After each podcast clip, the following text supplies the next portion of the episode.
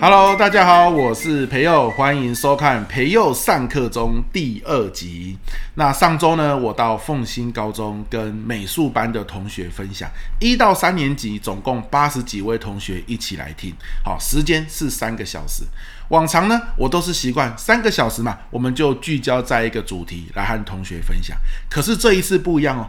凤新高中的老师说：“朋友有没有机会哈？我们一个小时讲一个主题，这样子同学们一下午就可以听到三个主题，这样子很不错诶。诶，我心里想，这也蛮好的诶，因为一次一个主题嘛，一个小时，同学差不多累了，休息十分钟。”然后再回来听第二个主题，再休息十分钟，这样子很像他们能够比较有精神，听完更多的内容。所以我就说好啊，来试试看。没想到上周这样子一试，我真的觉得效果非常好。如果你是国高中的老师，未来如果要邀讲师入校上课、入校演讲，可以试试看这个方法哦。一节课。一个主题，然后呢，让同学休息个十分钟，第二节课再来下一个主题嘛。反正现在大家都知道是一个注意力很难集中的时代，可能因为手机、因为短影音各种因素，那我们就不要互相伤害嘛，对不对？同学也累，老师也累，好，我们就这样一次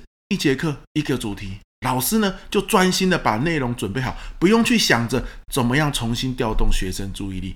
多美好的一个画面，是吧？可是呢，你一节课一个主题，怎么样设计？我跟大家分享我设计的四步骤哈。如果你是讲师的话，互相交流一下。我是这样子设计的：第一个步骤，聚焦一个方向。比如说，我在凤新高中第一个小时的主题是时间管理。那时间管理内容太多啦啊，你要讲哦，一天一夜也讲不完啦。所以呢，我聚焦在一个叫做每天做三件事。啊，我的目标是什么？每天写在纸上，一二三，要做三件具体的事，做完，诶，我今天就比较踏实。哈，三件重要的事情，这样子。好，所以你看美术班嘛，这同学啊，除了国音数字社要顾之外，他的画画啊，好，素描啊，照相啊，这些术科也要顾到。有些时候任务太多了啊，最后爆炸，只好拖延，只好摆烂，是吧？每天三件重要的事写下来，这就聚焦在一个方向。好。方向聚焦完之后，第二步骤案例，我自己好在生活中有没有遇过这样的情况啊？因为事情太多了，爆炸了，所以用每天三件重要的事帮自己梳理，好让自己度过这个事情爆炸的时期。好，第三个步骤实做啊，就是你给他步骤化啊，第一步、第二步、第三步是什么？好，第四个步骤产出，让同学自己写下来。好啦，你也了解每天三件事的重要，你也听过我的案例了，对吧？那我也告诉你步骤是怎么样的。来，现在拿一张纸出来，你产出今天或者明天的每天三件重要的事。诶，通常这四步骤做完，一节课也差不多结束了。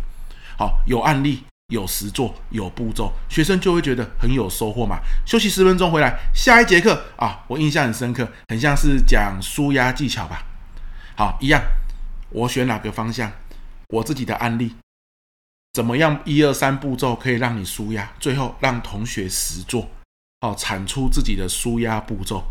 课程又结束了，哇，非常的轻松。所以那一天虽然八十几个人，我几乎啊没有用什么呃小活动啊啊、呃、小故事啊都不用啊，完全聚焦在课程的主轴上，而学生们也都很专心。下课的时候带走三张纸，一张纸就是一个主题，然后他回去要落实在生活中的小工具，我觉得非常的方便。好，那这个是我上周到凤新高中的分享啊，第一个。关键啊，其实很多时候一小时一个主题不错。那第二个我想分享的也是在凤新高中，哇，凤新高中可以说帮我们贡献了这一集，对吧？那一天哦，几乎所有美术班一二三年级的老师都来听了。我知道有些讲师你入校去演讲，你会不希望老师在后面旁听。你说你要旁听，要不然你就参与。啊，我觉得可能是因为你觉得只有在后面听，你又没有缴钱，等等等等啊，或者是啊，我怕我讲的不好，老师在后面我有压力之类的各种因素啦。可是呢，我认为让老师在后面旁听是一件很棒的事。我的演讲都很欢迎老师们来旁听，为什么？啊，不是什么要老师给我意见呐，也不是什么我讲的东西老师也需要，都不是，主要是因为老师在后面听了，跟学生就有共同语言。你看，以时间管理来说，每天三件重要的事，学生听完了，学生也实做了，可是他回到了日常生活中，真的就会持续做下去吗？我看不见得吧，对吧？因为习惯还没有养成。那如果老师没有来听这场演讲，老师就没有办法跟他说：“诶，你每天三件重要的事有做了吗？”好，你不是那个时候觉得每天三件重要的事不错吗？为什么现在没有做了呢？好，你看就有共同的语言，然后呢，提醒学生，你现在压力那么大，任务那么多，你又开始摆烂了，是不是要把每天三件重要的事继续持之以恒的做下去？当他当老师说每天三件重要的事，这就是他们的共同语言，因为他们都一起听这场讲座。好，所以我常常跟老师说，欢迎你来听。好，然后呢，你听完之后，演讲里面我们常常讲的关键字、关键词。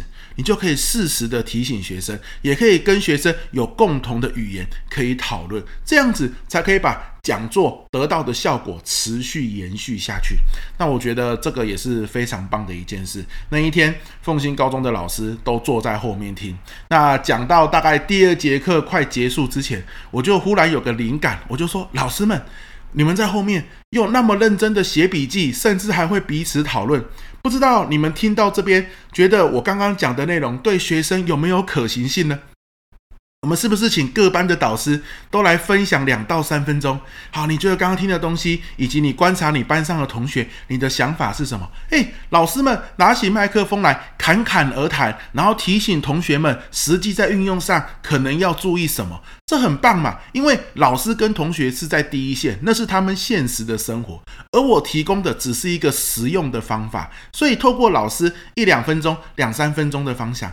分享，马上就把东西结合在一起哦，我觉得这也是一种非常棒的情况啊，所以我个人也是很推荐哦，在这个案例里面。老师们能够旁听，我们身为讲师一定要欢迎，因为这样子你演讲的效果才可以扩散出去。OK 啦，呃，其实上一周我去蛮多地方分享的，可是很像光讲凤新高中这一集，这一集的时间就差不多了哈，所以呢，我们就第二集就先分享到这边喽。感谢凤新高中邀请我去分享，我觉得讲的好，大家非常的投入啊，我们都觉得非常的开心，谢谢大家。那这一集就到这边，拜拜。